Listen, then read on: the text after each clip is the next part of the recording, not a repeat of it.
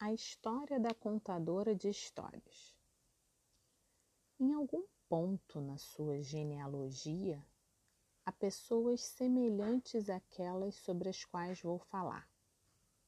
Você é a herdeira.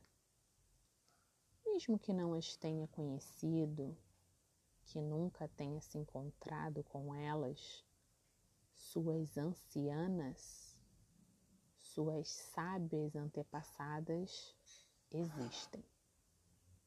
Todas nós pertencemos a uma linhagem longuíssima de pessoas que se tornaram lanternas luminosas a balançar na escuridão, iluminando o próprio caminho e os passos de outras.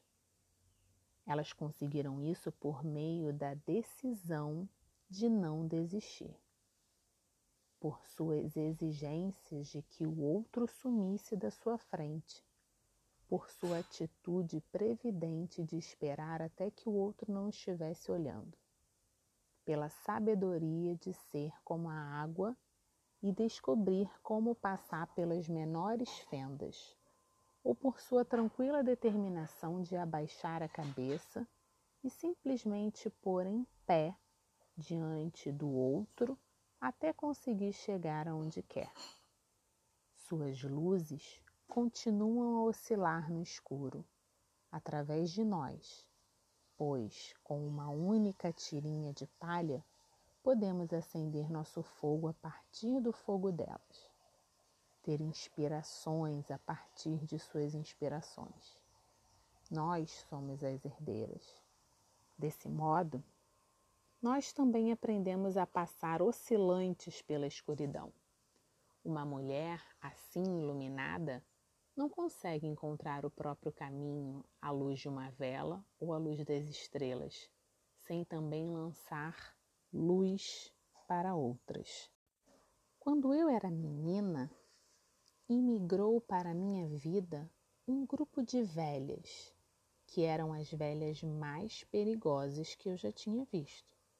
Pois quando foram torturadas por forças e poderes maiores do que elas, quando foram capturadas, aprisionadas, sob ordens de definhar, morrer, extinguir-se, em vez disso, elas viveram através da luz da sua alma. Embora fossem derrubadas de tantos modos, voltaram a crescer e vicejaram como árvores em flor elas entraram na minha vida como quatro velhas refugiadas que saltaram de enormes trens pretos para o nevoeiro noturno na plataforma onde nós as aguardávamos com grande expectativa. Vieram na nossa direção com muito esforço, dobradas sob o peso de dunjas, acolchoados de penas forrados de vermelho escuro, fortemente amarrados com barbante grosseiro. Carregavam pesadas malas pretas e de madeira tingida, presas por cordas sujas aos seus ombros. Dos cintos de trapos pendiam todos os tipos de bolsas e sacolas enquanto vinham se arrastando na minha direção, a roda de madeira de uma roca amarrada às costas da velha mais alta não parava de girar no nevoeiro. Eu tinha quase sete anos de idade e ainda estava naquela fase em que a criança está em viagem permanente entre o exuberante mundo dos sonhos da infância e o mundo austero dos adultos. Lembro-me de ter achado que aquelas velhas enormes que atravessavam com perseverança as plataformas, todas elas, pareciam papais noéis, em trajes escuros avançando pela fumaça. Logo me dei conta de que tinham essa aparência porque além de todas as trouxas e malas, elas estavam usando todas as roupas que tinham. Saia esfarrapada por cima de saia terrivelmente esfarrapada. Blusa rasgada por cima de blusa manchada. Todas as meias sem seu par. Todos os aventais puídos. Essas eram idosas, da família do meu pai adotivo. Eram as velhas que tinham sido perdidas e espalhadas por toda parte, da Hungria à Rússia, durante a Segunda Guerra Mundial e depois dela. As que tinham sido enterradas em campos de trabalhos forçados tendo sido arrastadas da minúscula fazenda de 150 anos da família e forçadas a se esconderem em buracos no chão, a ir para campos de deportação de papelão molhado para os trens da fome, impregnados de urina e excremento e para lugares ainda piores.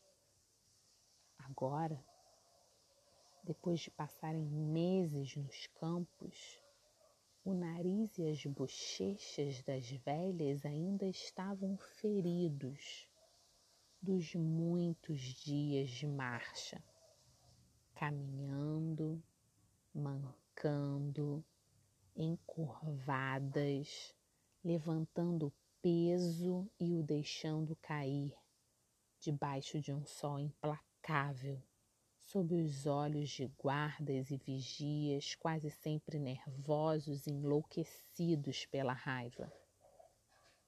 A algumas dessas mulheres faltavam partes dos dedos dos pés e das mãos, alguns por ferimentos a tiros, alguns por congelamento o cabelo delas era comprido e fino, mostrando o couro cabeludo queimado pelo sol, como se elas tivessem sofrido alguma radiação.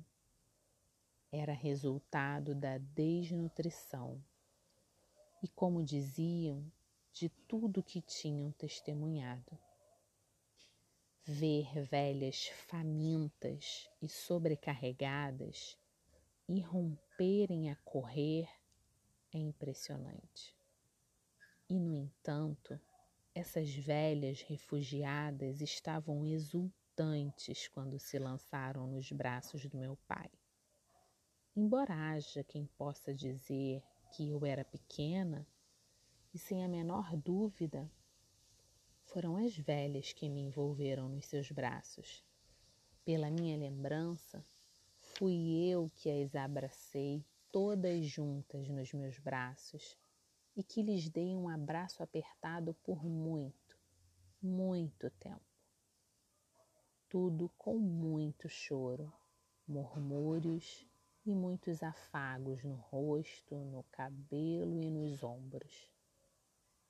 Elas achavam que sua vida estava sendo salva por nós, que por vir para América, elas poderiam lavar todos os seus sofrimentos na milagrosa terra negra do norte do meio-oeste, que uma vida de paz poderia recomeçar.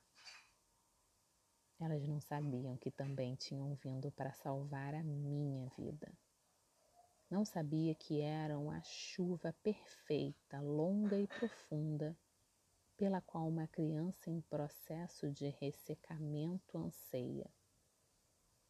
Elas nos trouxeram riqueza unicamente por sua existência, muito embora tivessem sido arrancadas da amada terra natal dos antepassados, tivessem perdido filhos e maridos tivessem sido despojadas dos seus ícones, da satisfação pelo pano branco que teciam, dos seus locais de culto, da vida das suas aldeias, como elas se conheciam, tivessem sido destituídas do simples conforto da floresta ancestral na proximidade da qual viviam e todas as suas plantas medicinais.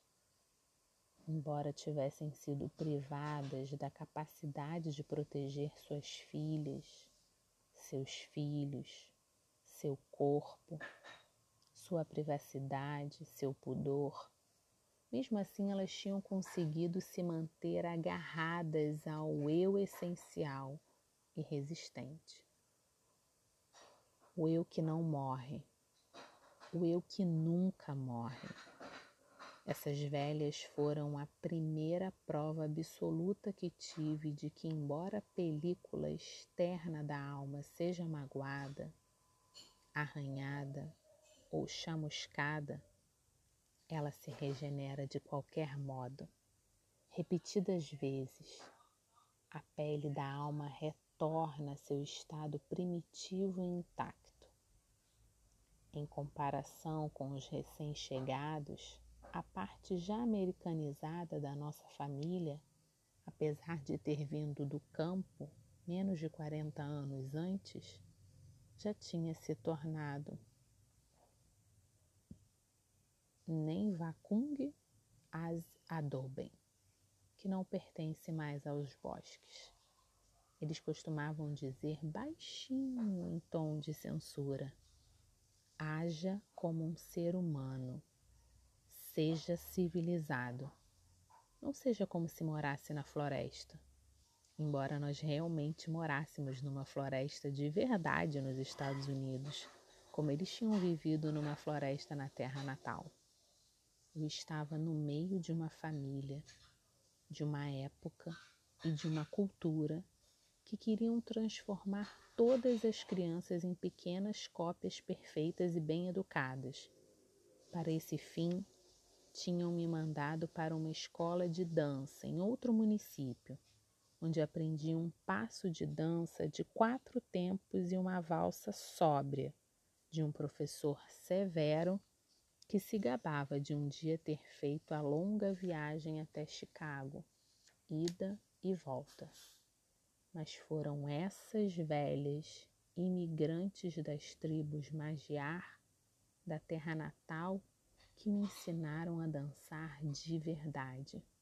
Foram elas que me ensinaram a bater com os pés no chão e uivar como um lobo, a mostrar brincos, rendas e o pescoço. As velhas da família abriram uma porta profunda na criança que aos poucos estava sendo forçada a se calcificar. Elas me mostraram uma abertura que dava para as profundezas da psique, um lugar totalmente inspirado que estava e continua a estar muito afastado de qualquer cultura em que crianças, mulheres, velhas devem ser vistas, não ouvidas. Elas me revelaram as camadas psíquicas em que era possível estar constantemente animada por ideias, invenções e pela perseverança de viver uma vida caracterizada por aquilo que se poderia chamar de racionalismo apaixonado. Uma vida repleta de paixão, impregnada de razão. Foram essas estrangeiras amadas que me salvaram de cair no vazio de uma conformidade cuidadosamente cultivada. Ajudei as velhas a aprender inglês fazendo desenhos num pequeno quadro negro que eu usava para a escola.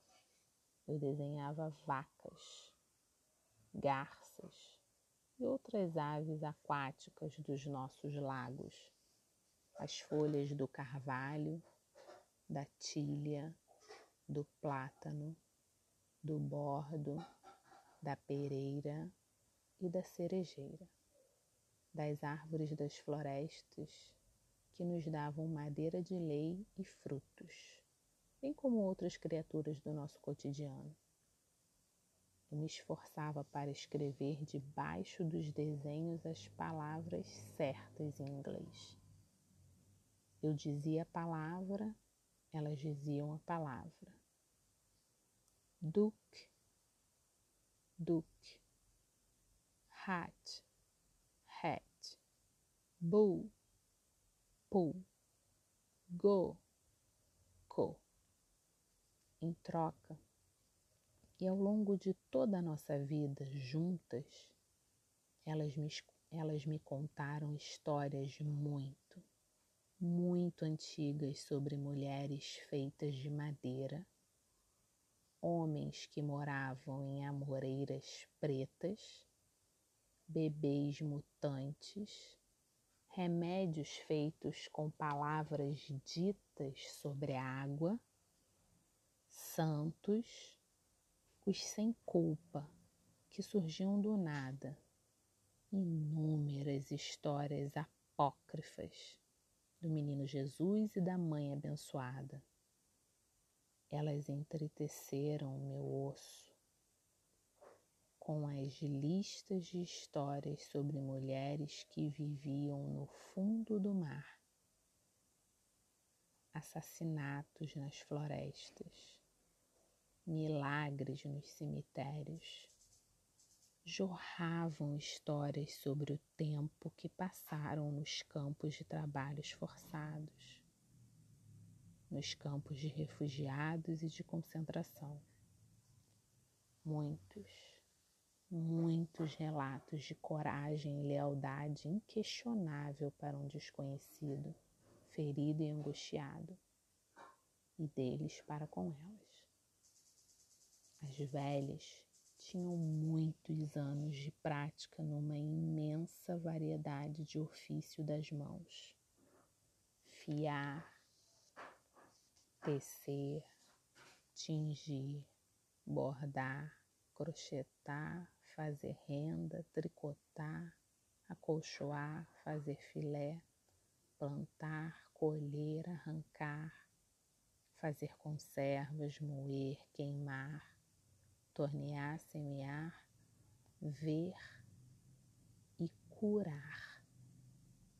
Através das suas práticas diárias, tornou-se aparente para mim que não era apenas o que da vida de uma velha que era importante, mas também os recursos interiores, o que havia dentro dela que sabedoria e força de coração tinham sido acumuladas, parte semeada de propósito, parte trazida pelo vento, mas tudo colhido com consciência.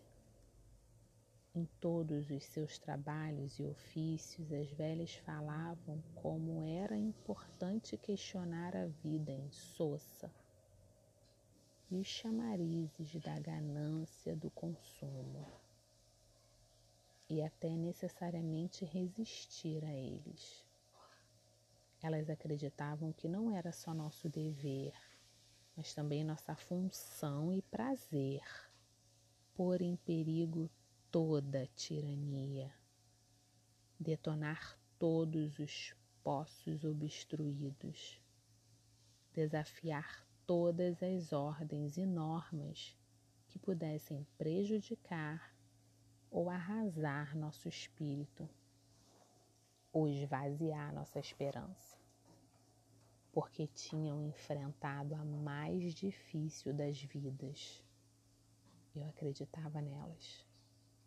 Quando estávamos juntas, éramos Erdogan dos bosques de novo. Essas velhas não permaneceram podadas sem noção, envenenadas, destroçadas, deixadas para viver ou morrer, só contando com o ar. Seus instintos para as estações, para a vida e a ação ética estavam intactos.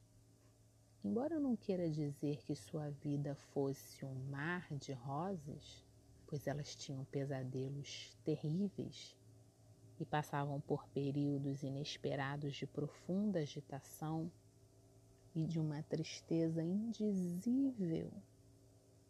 Mesmo assim, elas conseguiam fazer mais do que apenas suportar.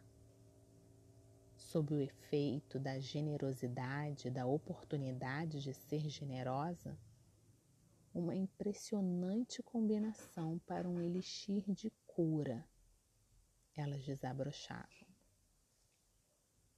Para seu tempo e ainda para o nosso, como quer que encaremos, para mulheres que tinham sido arrasadas sob tantos aspectos de que se esperava que permanecessem prostradas, que até receberam ordens para tanto, que tiveram sal espalhado pela terra ao seu redor, que foram arrebanhadas, dizimadas, incineradas, expulsas, descartadas como lixo. Elas eram perigosas de fato, porque voltaram a crescer e não pararam de voltar a crescer elas reivindicavam um lugar na sua sociedade, essencialmente qualquer lugar que desejassem, pois não queriam esperar, implorar, nem precisar adular para que alguém, a família ou a cultura, lhes concedesse esse lugar. Elas traçavam um círculo, entravam nele e diziam: estou aqui. Se vocês quiserem proximidade, fiquem perto de mim. Se não, afastem-se, porque nós vamos avançar.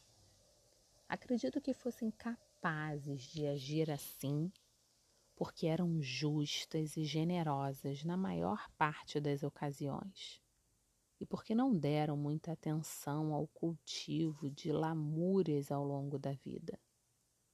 Elas esclareciam as coisas com os outros quando era necessário, mas nunca escondiam nem disfarçavam seus sentimentos de constante perdão e amor.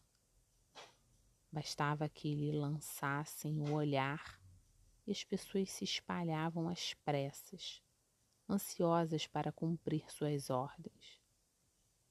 Bastava que entendessem os braços, bastava que estendessem os braços e as pessoas vinham correndo para o abraço. Elas tinham seus pontos fracos e eram, como a maioria dos bons idosos, perfeitas em sua imperfeição. Mas também eram justas daquele tipo de justiça compassiva que resulta de terem sido alvo de tratamento implacável. Naquela época, eu acreditava como criança e acredito hoje, como psicanalista e mulher mais velha, que se você viver sua vida profundamente a seu próprio modo e da melhor forma possível, sua vida não passa a ser sua vida passa a não ser.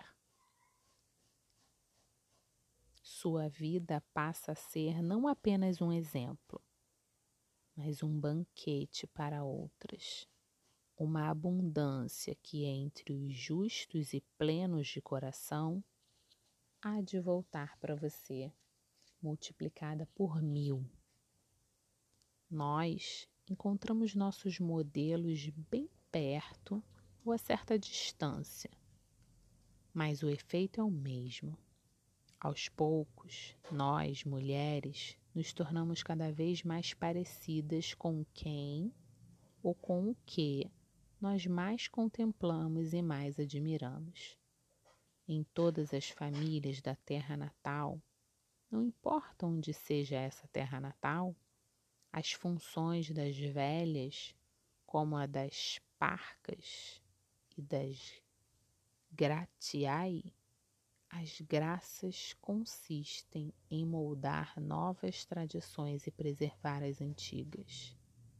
E ao fazê-lo, ensinar e testar a força das jovens. Nas nossas famílias, as velhas deixavam claro que por trás de cada tradição, de cada prova, havia uma excelente razão, uma razão da alma, e ninguém conseguiria impedi-las de realizar seu trabalho. Embora haja muitos eventos entre os quais eu poderia escolher um para demonstrar essa tese, o que tenho em mente é aquele que sempre chamei de Tankolo Nagmak, as avós que dançam. Ele demonstra apenas uma forma para a qual as idosas se aplicam ao trabalho profundo de transmitir um legado daquilo que importa para os jovens. Na família, havia certas ocasiões, especialmente na época de um casamento, que as velhas apagavam ainda mais a linha entre o que eu agora poderia chamar de realidade arquétipa interior e a realidade da vida lá fora. Era assim que nas festividades de casamento as velhas faziam saltar das dobradiças as portas da quietude e do recato e exerciam da forma mais plena seus poderes como megeras boas, impertinentes, como avós astutas, como as rematadas velhas perigosas. Preste atenção. A ciranda das mulheres sábias, Clarissa Pincola Estes. Bons sonhos.